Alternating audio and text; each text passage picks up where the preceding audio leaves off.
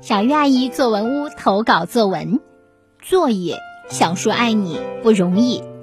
福清市龙田小学五年级何嘉义，考考考，老师的法宝；分分分，学生的命根。为了考试好，为了分数高，做不完的习题，写不完的作业呀。话说星期天的晚上，月黑风高。可怜兮兮的我，还在和堆积如山的作业顽强抗争。看着这坚如磐石的大山，我不禁感叹：老天爷，别这么坑！我已经熬过数百夜，小小年纪就拥有了熊猫眼，这么晚就别折磨我了。正当我准备偃旗息鼓时，一种说不清道不明的担忧之情又浮上心头。我这个同学眼中的学霸，要是没完成作业，会不会被嘲笑？为了保持我的高大形象，我只好揉揉眼皮，使出洪荒之力，拼了！我快速拿出一支判官笔，在生死簿上龙飞凤舞。与此同时，我还要对付众多小妖瞌睡虫们，可见这任务的高难度呀！起初我以一敌百。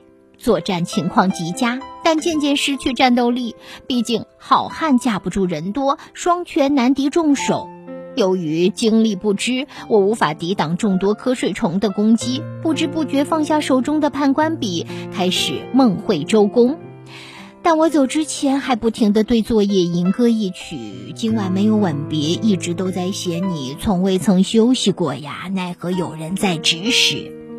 我和周公坐在烽火台上，秦始皇带着大军来攻城。只见秦始皇使出了盖世神功——鬼影迷踪步，一下子飞跃到城墙之上，扭着我的耳朵说：“快点写作业。”谁呀？声音这么熟悉！我一下子从梦中惊醒过来，只见妈妈举着尚方宝剑，一脸怒气，吼道：“你还敢睡？作业都没写完，快点继续写！”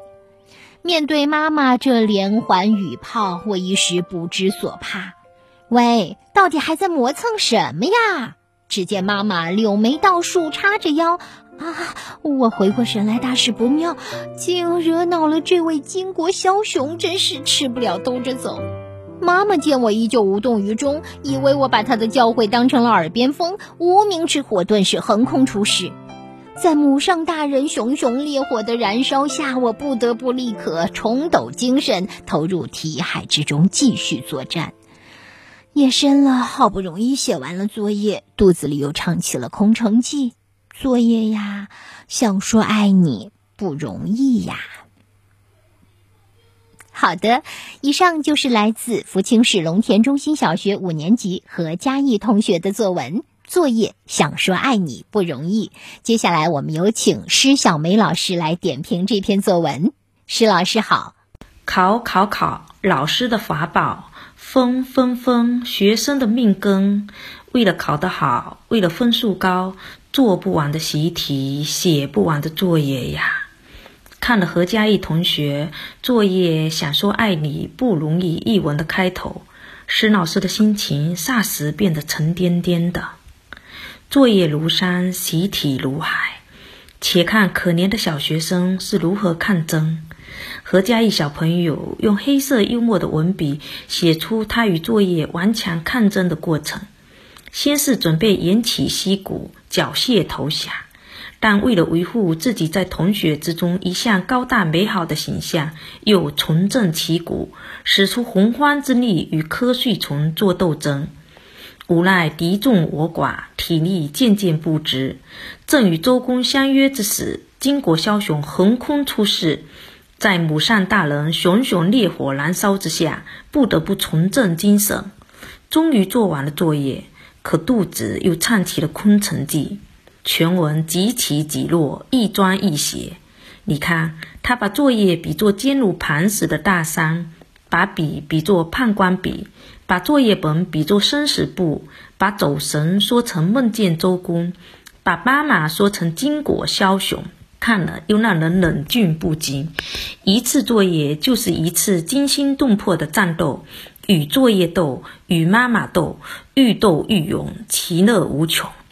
这样的感觉，你们是不是也可以有的？作业虽然想说爱你不容易。但这样的作文却是想说不爱你都不容易呀。谢谢可爱的何弘毅同学，也感谢施小梅老师的点评。欢迎更多的大朋友、小朋友加入到小月阿姨作文屋，我在这里等你哦。不少小朋友老是问小月阿姨：“我可以投稿吗？”与其提出这个问题，不如直接就把作文投给我们就好啦。方式很简单的，发送到三九二幺六八二幺三的 Q 邮箱。同时也欢迎你们加入到我们的月牙儿微信群，你可以添加张老师的微信 z m d。七七四五，然后呢，备注小月听友，张老师就会把你拉入到我们的微信群里，你可以直接把作文投稿在群里，我们的编辑老师会从中挑选出一些作文和大家做分享。小月阿姨作文屋，愿给你的成长一个舞台，愿为你的写作加油。